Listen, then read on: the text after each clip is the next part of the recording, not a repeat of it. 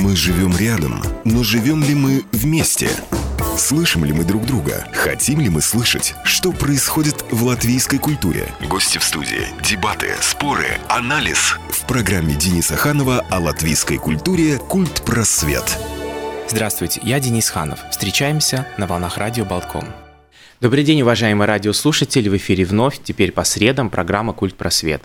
И сегодня мы продолжаем наше общее путешествие по латвийскому культурному пространству в надежде найти все-таки общее, потому что слишком много деталей из истории, из прошлого и настоящего нас разъединяют. Именно поэтому наша программа создана как форум, в котором вы тоже принимаете участие. Это прежде всего пространство для разговора и дискуссии, поэтому, пожалуйста, присоединяйтесь к нам по телефонам прямого эфира. Телефоны следующие – 672129 39 и 67213939, а также, пожалуйста, сообщайте нам э, свои размышления, оставляйте комментарии на номер WhatsApp и SMS 2061 91. 2061-91. Мой коллега Евгений Копейн сегодня за пультом звукорежиссера и помогает нам обеспечивать техническую сторону нашего эфира. И в гостях у нас сегодня хорошо известная вам Евгения Шерменева, режиссер, театральный критик и продюсер, а также руководитель проекта «Театр во времена фрагментарной памяти». Проект этот создается на протяжении этих месяцев, а, и сейчас, в период с 25 по 27 октября, в театре на улице Гертрудес проходит чтение нескольких пьес процесс, который объединяет множество факторов, и о них сегодня мы с вами и поговорим.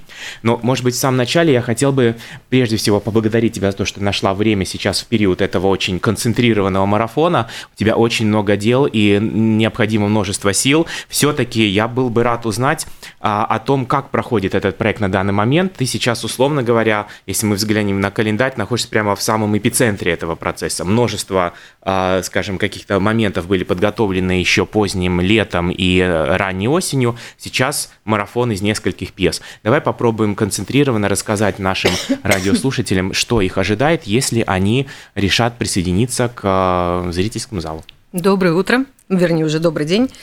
А, да, у нас три дня. Вчера было открытие этой программы. Вчера была прочитана первая пьеса, сегодня будет прочитана вторая пьеса. И завтра будет большой день. Извините, в театре на, на Гертрудес будет э, сначала профессиональная дискуссия. Она, конечно, более интересна людям, которые как-то так или иначе вовлечены в профессиональную деятельность, связанную с э, литературой, наверное, драматургией, театром, кино, может быть, потому что все равно это все как-то связано. И потом в 5 часов будет одна читка, это будет небольш... один час с небольшим, а, читка пьесы, которая была создана в Риге этим летом, и мы сейчас про нее побольше потом расскажем. И в 7 часов будет еще одна читка, вторая читка будет белорусского автора. Мы не знаем его имени, потому что мне прислали это коллеги из Беларуси с просьбой не, не спрашивать про имя, потому что пьеса написана о событиях после августа 2020 года, и она очень, так как бы скажем, очень эмоционально и очень точно фиксирует все, что происходит сейчас там с людьми э, в Беларуси. Э, мы, когда сейчас ее репетировали, к нам приедет на эту читку одна актриса, которая сама из Беларуси и уехала осенью 2020 года из Гродно. Это был театр в Гродно, драматический театр Гродно, в котором несколько, какая-то часть э, трупы, человек 10-12, участвовали в протестах и ездили в Минск и участвовали в протестах. И они все были уволены осенью 2020 года, и через какой-то период времени они были вынуждены уехать, потому что ну, они знали, что не будет ни работы, ничего. Вот они перебрались все в Вильнюс, какое-то время там пытались найти какие-то средства к существованию, и потом потихонечку начали делать небольшие проекты и делать спектакли. Вот эта одна актриса, она сейчас играет а, в белорусских спектаклях в Вильнюсе и приедет к нам присоединиться к нашей читке. Я думаю, что очень важно для наших радиослушателей было бы узнать из первых рук э, твои собственные впечатления о том, какова сейчас судьба тех актеров, которые решили э, или приняли решение не выходить на сцену, э, театры, которые находятся под контролем тоталитарного режима. Мы что-то слышим где-то, какие-то отголоски, фрагменты, но быт людей, которые решили не идти на сговор со своей совестью, он для нас во многом все еще абстрактен.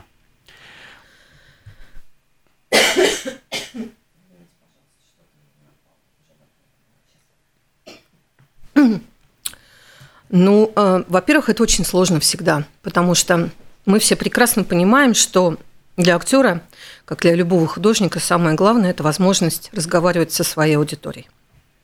И для любого актера выход на сцену – это, в общем, самая главная часть его жизни, самая главная часть его ну, как бы, жизненного пути реализации всего. И отказать себе в этой возможности, осознанно отказать себе в этой возможности, ограничить себе свою творческую деятельность, но ну, это очень сложный и серьезный шаг. Я думаю, что на него способны единицы. Действительно, единицы. Те актеры, которые могут реализоваться каким-то другим образом, или, по ним, или у них хватает душевных сил на то, чтобы пережить этот разрыв э, с, со своей привычной жизнью. Ну вот, э, что касается, например, этих белорусских актеров, про которых я упоминала, это не было их личное решение, это было решение их руководства. Они были просто выкинуты из процесса. Да? А что касается добровольного ухода, ну, таких, таких примеров очень мало. Таких примеров, правда, мало. И, наверное, ну, когда люди говорят, почему же они этого не делают, ну, вы поставьте себя на это место, попробуйте уйти с работы. Даже с самой обычной работы. Не только в уйти, никуда. но прервать множество связей. Просто да, просто в никуда. Да. А, даже при том, что в отличие от артиста, которому сложно найти потом работу, потому что это все связано, конечно, с, и с репутацией, и с рисками, и с языком в огромной мере, да.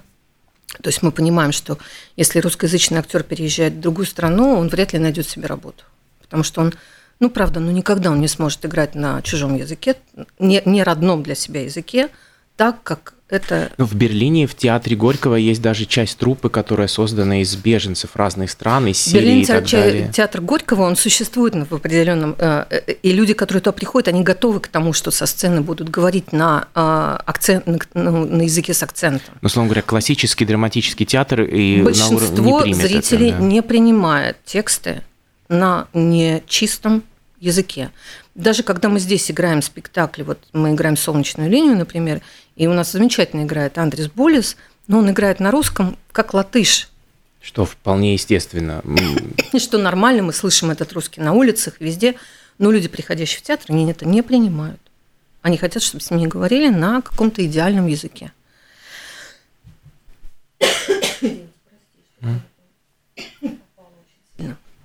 И когда мы будем говорить, когда мы говорим о том, а, чем люди рискуют, они рискуют фактически всей своей судьбой. И этих примеров действительно очень мало. И вот Ната, Наташа Наталья Леонова, которая к нам приедет, которая нашла себя в Вильнюсе, но она играет на русском языке, она играет на белорусском языке. Эта возможность у нее случилась, потому что там образовался такой, ну, как бы независимый, э, негосударственная такая организация продюсерская, которая занимается вот актерами, уехавшими из Беларуси, из Украины, объединяет их и пробует там что-то сделать интересное. Э, но Наталья вот сейчас говорит, э, мы с ней когда репетировали, она сказала, что, например, в Беларуси сейчас просто даже на то, что ты будешь на улице говорить в Минске на белорусском языке, ты подлежишь аресту. Прости, я, наверное, ослышался. Нет. А это ведь государственный язык Беларуси. Нет, Нет? Это считать, сейчас, сейчас это считается языком оппозиции. А, угу. интересно. Да, а... то есть люди, ну как бы люди, это не, я не говорю там про деревни, где-то еще, да, наверное, да, там, да. где какой-то уклад есть и где люди привыкли говорить на белорусском, этих нет. Но в Минске, в Минске а, при как бы, использовании белорусского языка рассматривается как, как политический открытый, акт. как политический акт, да. Mm. Э, если мы еще на мгновение вернемся к тем, кто э, либо вынуждены были покинуть э, актерскую профессию и покинуть и город свою, и страну, и семью, условно говоря, все, или те, кто это делает добровольно, и когда они, наконец, переселяются в другое пространство, и если все-таки им удается сохранить связь с театральным пространством, какие формы их деятельности возникают? Ведь это что-то может быть и спонтанное, ими самими выдуманное, и какой-то, может быть, ну, в позитивном смысле суррогат, какие-то такие гибридные формы. Где они существуют? Рождается ли что-то новое театральное из этой ссылки? Или Ну, мне сложно сказать. И я, Ты я вижу несколько примеров. Я вижу пока несколько примеров. Ну, хорошо, там хореографы могут ре- реализоваться, танцоры могут реализоваться, музыканты могут реализоваться, певцы могут реализоваться. Это как бы немножко другой, другой способ коммуникации, который изначально не так завязан на языке.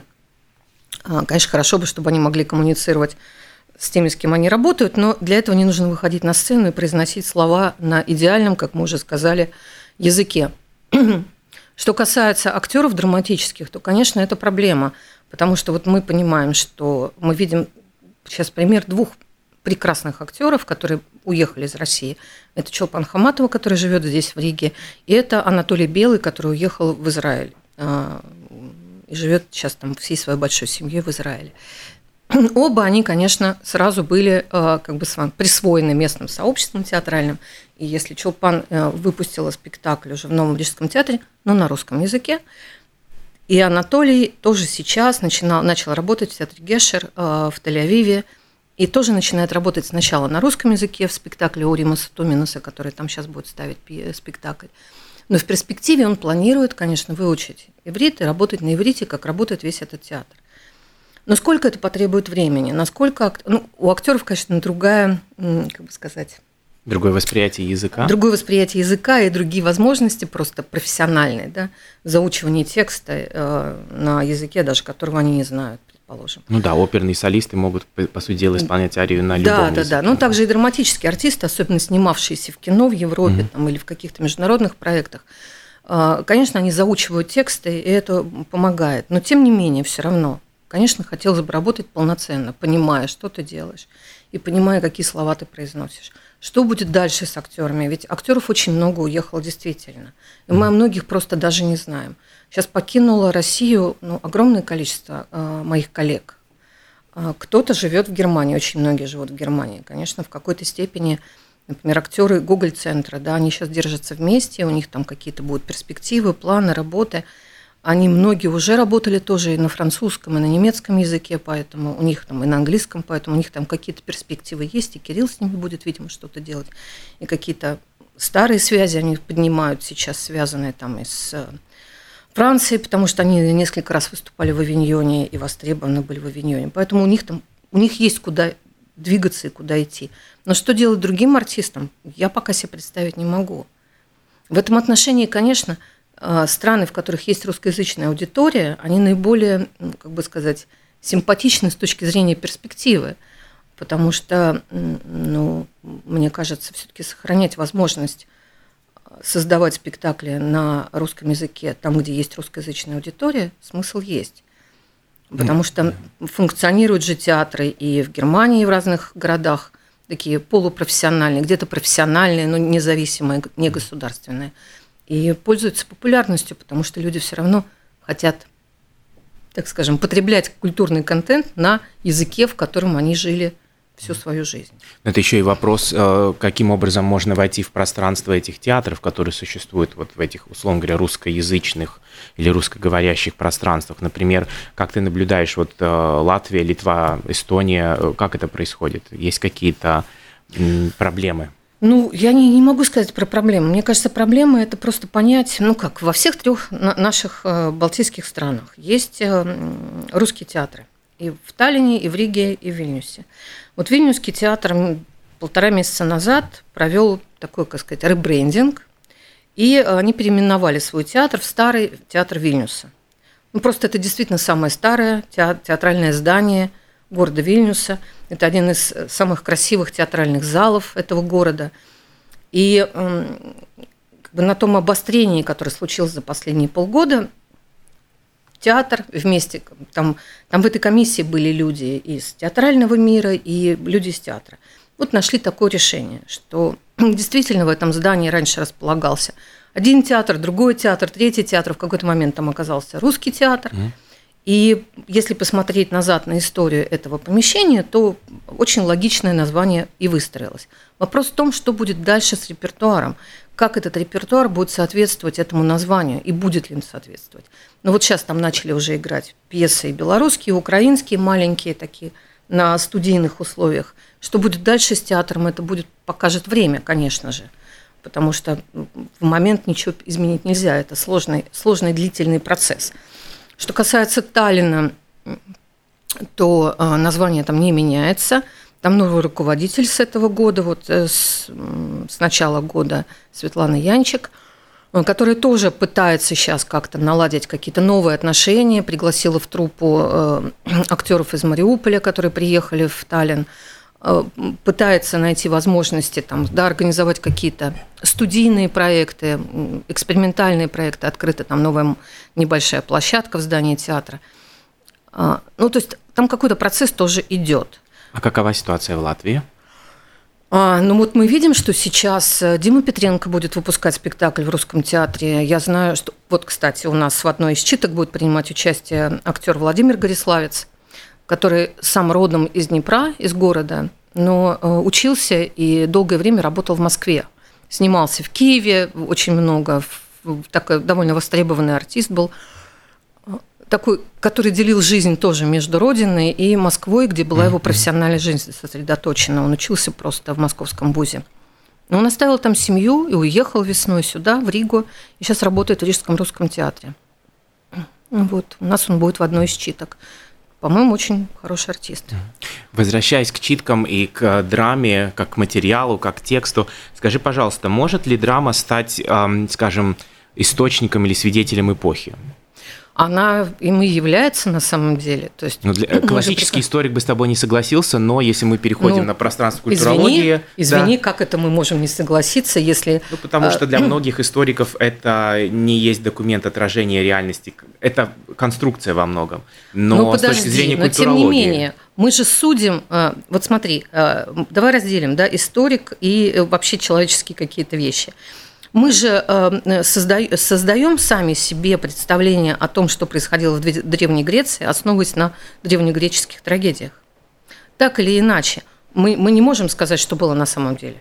Потому что на самом деле никто да, не может сказать, дело, что, да. это, это уже что было на самом деле. Да. Да. А, никто не знает, что было на самом деле, да, потому что у археологов будут одни какие-то доказательства, у кого-то будут другие доказательства. Но э, культура, она все равно отражает реальность. Она ее преломляет через точку зрения художника, но она отражает реальность. И поэтому, если мы будем читать произведения, созданные в определенный период, мы все равно поймем, что происходило. Мы поймем, какие отношения были между людьми. Мы увидим... Вообще, это ужасно интересная тема, потому что мы увидим, как менялся мир – это в случае, если мы предполагаем, что драма не подчинялась пространству власти. Ведь власть говорит о том, что имеет право звучать. А Греции? что так уж? Да нет, нет, нет. Э, французский театр Ну вот смотри, столетия. хорошо, но я говорю про Грецию, например. Да. О, какой, о каком подчиненности театра в тот период можно говорить? Ни о какой. Угу. Театр вообще был еди... в тот период, э, он был единственным, самым важным видом искусства. Потому и в то же время частью государственной политики. Выбор, ну подожди, как? подожди, в Греции да, государственной политики да, выбор, в каждом выбор, городе выбор судей, например, в Афинах для. Ну я имею в виду, что в каждом да. городе, в каждом полисе. Ну, слушай, потому что он объединял, это было одновременно и медиа, масс-медиа в тот период, и литература. И религиозный культ. И религиозный культ. Объединялось там все. Театр был просто в центре всего, и от него как бы расходились все эти лучи. Конечно, вот говоря о лучах, а, Ролан Барт говорил о том, что когда древние греки приходили в театр, они а, попадали в определенное или в, особое театральное время и ну, пространство, само собой, но э, наступало, вот как бы весь этот, условно говоря, конкурс, наступало особое театральное время. И свою статью он начинает как раз критикой современного зрителя, который приходит и умиляется или плачет в основном своим маленьким трагедиям, что у нас нету больше общей э, трагедии вне конкретного человека. Может быть, та трагедия, Но которая сейчас происходит. Первое. Это он так думает. Да. Это не значит, что так на самом Нет, деле. Нет, это его, поэтому я его да, процитировал. Да, да, Но вопрос, а существует ли наше современное особое театральное время, в котором мы, например, сейчас, а, переживая чудовищную трагедию войны в Украине, наконец можем обрести что-то вне индивидуальное. Вот греков же объединяло но, общая мифология. Но, слушай, ну опять-таки, возвращаясь к грекам. Для греков это было единственное место, где они могли получить информацию, пережить какие-то эмоциональные получить эмоциональные переживания. Это длилось сутками, как мы знаем. Это было время провождения определенного формата. И это люди, которые жили другой жизнью. Почему мы должны сейчас смотреть на то, как жили они, и пытаться как нет, бы присвоить нет, нет, себе нет, их. Нет, нет, я, это я, не про это. Нет, я не говорю о каком-то переносе. Я говорю о том, возможно ли. Нет, конечно. А, и... а зачем? Зачем? А какова тогда будет политическая сила, например, современной белорусской и украинской драмы? Ну, хорошо, она просто распространяется немножко иначе. Она распространяется не на стадионах на 50 тысяч человек одновременно, а она действует иными способами. А, Какими? Вместо одной пьесы, например, там Аристофана, да, у нас есть 30 пьес разных авторов из Беларуси, которые вы можете прочитать, или посмотреть читку, или посмотреть спектакль, или посмотреть фильм какой-то. Да? То есть у нас есть разные реализации этих сценариев, так скажем. И для каждого человека, у каждого человека есть возможность выбора того, что ему больше интересно. Он готов пойти посмотреть полноценный спектакль, или он готов послушать читку, которая...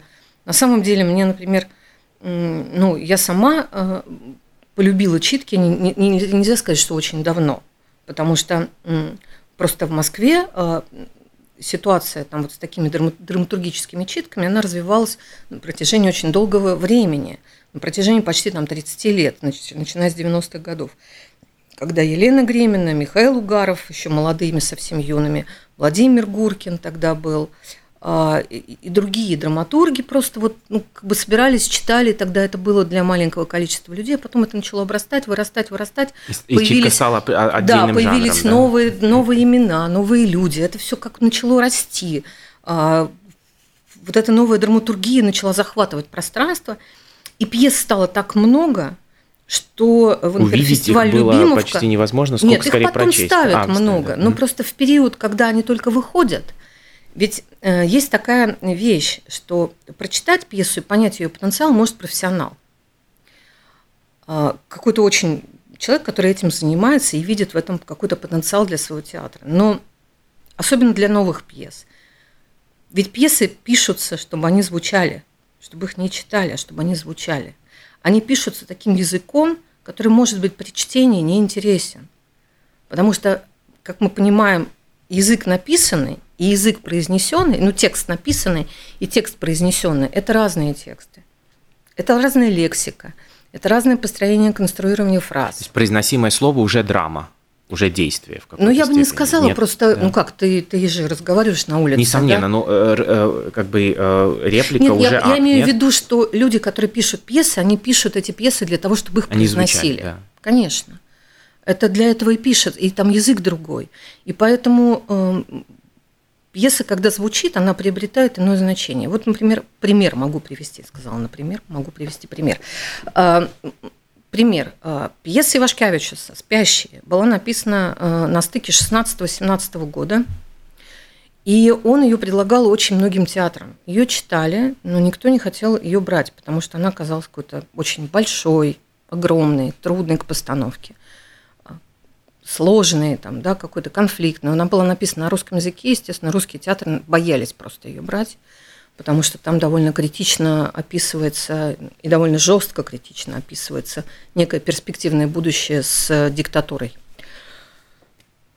И она так лежала, ее как бы все брали, читали, но не дочитывали там или что-то еще. И когда во время э, пандемии, вот в мае месяце, э, мы вместе с ним решили сделать, и Оскар Скрашуновас, мы втроем тогда сделали эту публичную онлайн-читку – с хорошими очень актерами, где мы собрали очень разных актеров из разных стран, то пьеса, когда прозвучала, ее услышали. Ее услышал тот же Крашуновос на, звук, на, на, на, на, на слух и поставил ее в Национальном театре Вильнюса. Сейчас эту пьесу ставят в Праге. Значит, пьеса начала свое движение после того, как она прозвучала – потому что в тексте она не производила такое впечатление. Тем самым ты бы не советовала покупать томик пьес и читать? Ну, это, мне кажется, э, это очень специальная вещь. Это надо любить театр, чтобы у тебя в голове сразу выстраивалась такая картинка, и чтобы ты сам мог себе что-то представить, как это звучит. Потому что все-таки все-таки пьесы звучат. Теперь я понимаю жалобы моих студентов, когда их заставляют читать тексты, но мы потом переходим в формат чтения вслух, и тогда действительно они сами преображаются.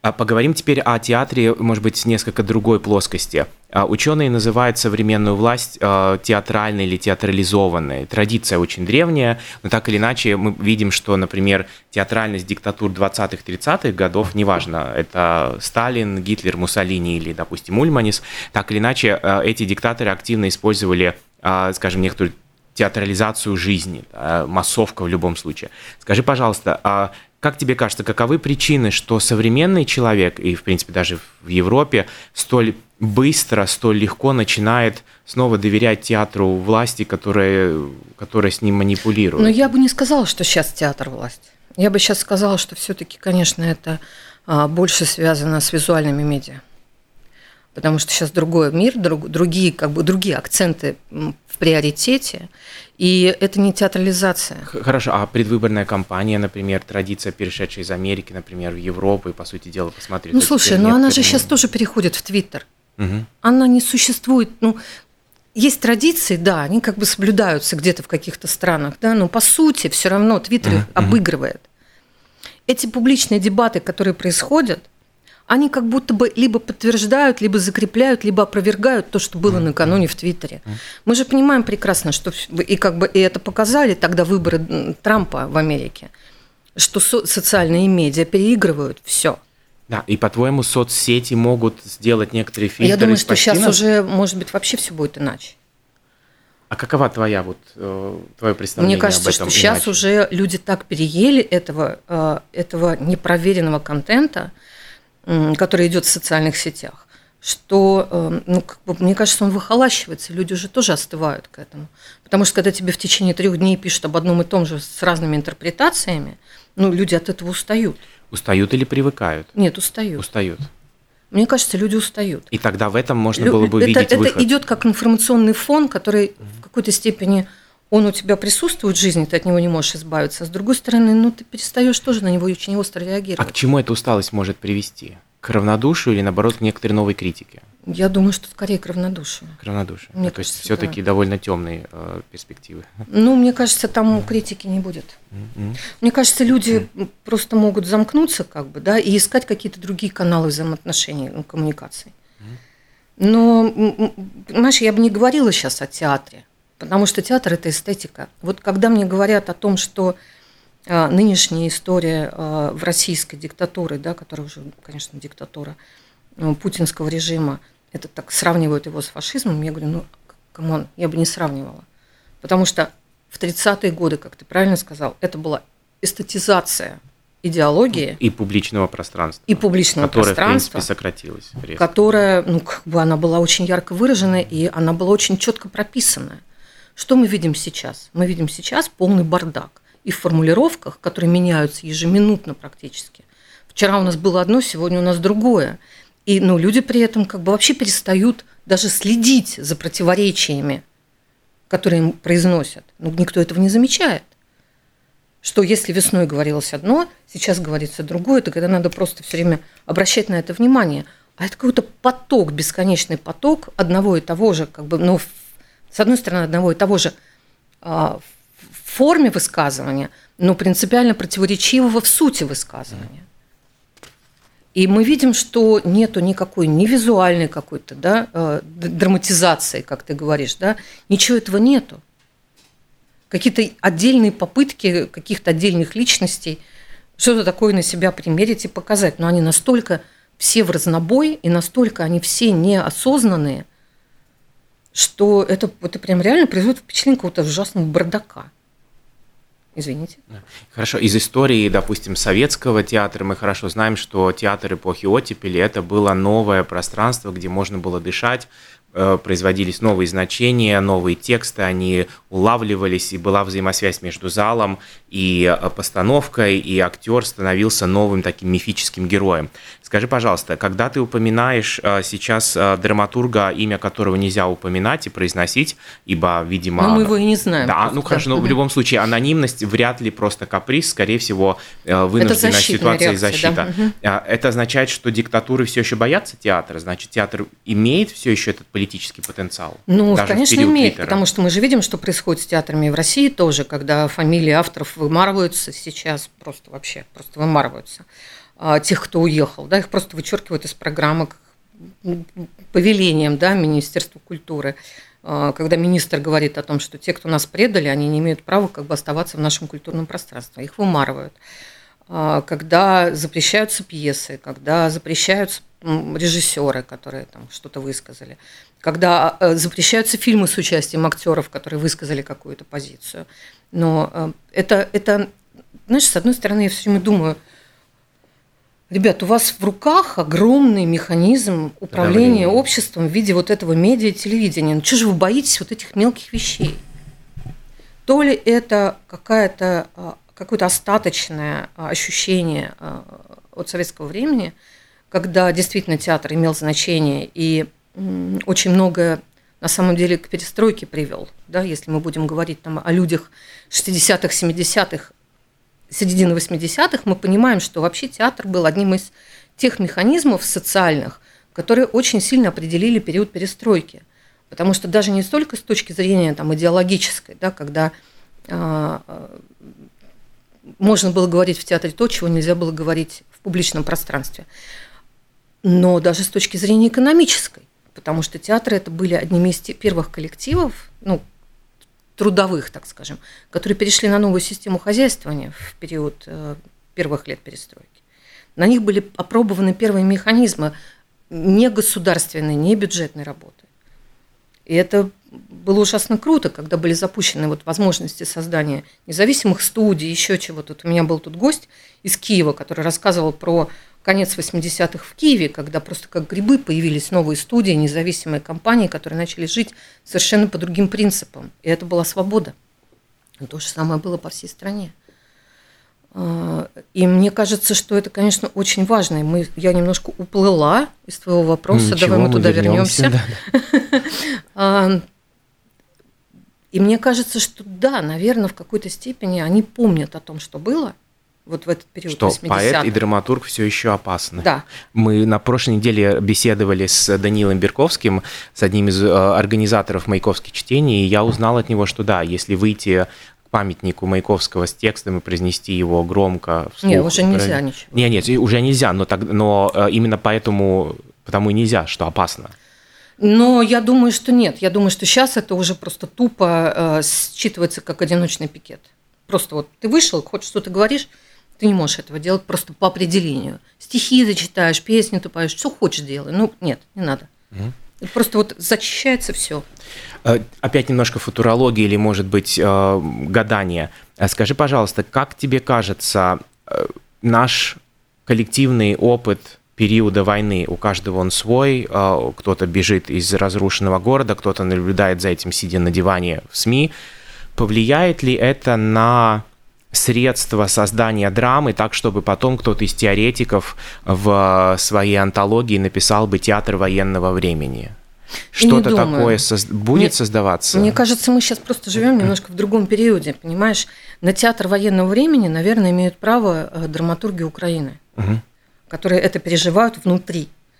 Это как, понимаешь, э, как сказать, мы сейчас в этом участвуем как ты говоришь, наблюдателями со стороны, и на нас там сказывается это с точки зрения экономического кризиса, который, конечно, породила война, да? она, она так или иначе бьет по всем, но просто это у нас, у нас другие э, минусы в жизни появляются, не такие, как у людей, которые проживают войну по-настоящему. Э, если говорить об этом, то, конечно, э, вот этот реальный опыт, он только есть у тех, кто проживает это, эту войну, как, например, там, да, а, у немцев, которые пережили Первую мировую, которое дало потом результат в новых произведениях искусства, там, литературы, музыки, а, в том же театре, да, который как бы переосмысливал весь этот опыт. А, как по итогам Второй мировой и по итогам участия Советского Союза появилось поколение фронтовиков в культуре Советского Союза, которые несли тоже какое-то особенное, обостренное ощущение вот этого, этой жизни – то, что они могли это пережить, и то, что они могли передать потом. И то, что в публичном пространстве очень быстро закрыли и заблокировали. В принципе, Сталин довольно быстро превратил войну из страдания в красивую, не, пышную не, он победу. вообще, вообще все, мне кажется, убрал. Мне кажется, эта вся история как раз появилась после 56 года. Угу. Это как раз... Когда э, можно было снова говорить о страдании. Э, о ну, не, не столько о страданиях, сколько люди могли делиться этим опытом. Понимаешь, люди, вернувшиеся после войны, проучившиеся там в институтах, вот это поколение молодых ребят, которые прошли войну, вернулись, учились в институтах, там, не знаю, кинематографии, театральных, литературных, еще каких-то, да, набирали какой-то свой потенциал, это как раз была первая половина 50-х. 53-й умер Сталин, все. Вот этот был период, когда они накапливали что-то а, и высказались в середине 50-х. Это как раз и было высказывание после смерти Сталина. При, при Сталине не было никакой войны. Ее замалчивали. Если мы вернемся к, условному дневнику марафона, который ты организовала в рамках проекта «Театр во времена фрагментарной памяти», что происходило вчера? Как, каков ну, вчера был зритель? Был первый, вчера да. был первый показ. Это была пьеса минского драматурга Дмитрия Богославского. Я должна про него просто отдельно немножко сказать, потому что Дмитрий – это удивительный человек, который концентрирует, находясь в Минске, он концентрирует связи а, сразу несколько, с несколькими странами. Он очень востребованный драматург режиссер на территории всей России. Он очень много работает в Сибири, его приглашают. Он, он сам актер, режиссер и драматург. Его пьесы очень востребованы, их ставят по всей стране. Ну, правда, вот он пишет такие тексты, которые всем интересны. А при этом его ставят еще и в Европе. Его пьесы переведены на несколько языков. Он очень часто и был, как бы сказать, таким приглашенным гостем в Польше, например, да, там, потому что очень много связано с его работой. И его пьесы, например, ставились в Киеве очень много, и его любят очень в Киеве. И он ставил украинских драматургов в Минске, когда сам что-то делал. И вот эта вот связь его такая над, э, как сказать, не привязанная очень к месту, при этом сам он пишет, конечно, о том, что происходит в Беларуси, то, что происходит с людьми в Беларуси, с такими же, как он. И у него очень такая, как сказать, очень четкое формулирование вот этой окружающей действительности. А, это был вопрос, как переведется эта пьеса «Катапульта», а, которая была написана до событий. Ну, как бы сказать, она описывает события до вот э, этого кризиса 2020 года, а, но как будто бы предощущение их, вот такое вязкое пространство, в котором невозможно жить, в котором ты просто вот пытаешься продираться сквозь какую-то вату бесконечную, да, где тебе нету ни работы, ни жизни, ни перспектив, ничего. И вот человек там приходит к своим там 40 с чем-то годам, когда он понимает, что у него нету ничего. Просто он пришел как бы в тупик какой-то определенный. И это было очень интересно, как дальше это все будет развиваться уж с переводом на другой, ну, как бы на, на, на другое звучание даже языка. И пьеса стала чуть короче, просто потому что э, латышский, когда переводишь на латышский, немножко, ну, как бы... Пространство сужается. Пространство да. это, да, языковое чуть-чуть. Кто был автором более... перевода? А, Венс Винбергс он с удовольствием согласился и довольно быстро перевел эту пьесу. Ему, как я понимаю, доставило удовольствие с ней работать, потому что, э, как и он, и Элмар Синьков вчера говорили после, после, после показа, э, режиссером выступил Элмар Синьков, э, и он работал со студентами своего второго курса. Для него он мне, мне сказал, давай, Жень, попробуем, потому что, мне кажется, это важно, чтобы вот эти молодые ребята узнали о том, как живут рядом – потому что пьеса очень четко описывает вот это вот состояние подвешенности и беспросветности какой-то, безвыходности ситуации. Но случилась очень интересная вещь. Случилось, что вот это новое звучание языка, более как бы короткие формулировки, которые немножко сжали, сконцентрировали весь текст. И ребята молодые, которые не очень понимают, что ну, как бы это про поколение их отцов на самом деле пьеса. Но их отцы здесь не все такие, как там, конечно, в Минске. А, и которые немножко отстраненно это читали, а, это произвело, знаешь, вот чудесное какое-то совершенно иное впечатление. Эта пьеса прозвучала очень легко, вся. Зал смеялся, потому что в зале были такие же ребята, молодые, как и они, в основном. Зал смеялся очень. И то, что в, в, чтении, когда я читала пьесу, я, понимая контекст этой пьесы, э, считывала все, что было вокруг, то, что для меня было довольно трагично, здесь превратилось в довольно такое, как бы сказать, ну, насмешливое отношение к этому поколению. Но не с точки, не с точки зрения как бы неприятия его, а наоборот – через любовь, да, вот когда мы смотрим это не на была кого-то. злая насмешка. А? Это не была злая насмешка. Нет, это было такое недоумение в какой-то степени. А от этого смех. Ну как это может быть? Это, таких не может быть отношений. И э, эм, все равно эта трагичная история, она, конечно, привела людей к тому, что все поняли, как бы, что куда это все развивается и как это все довольно грустно.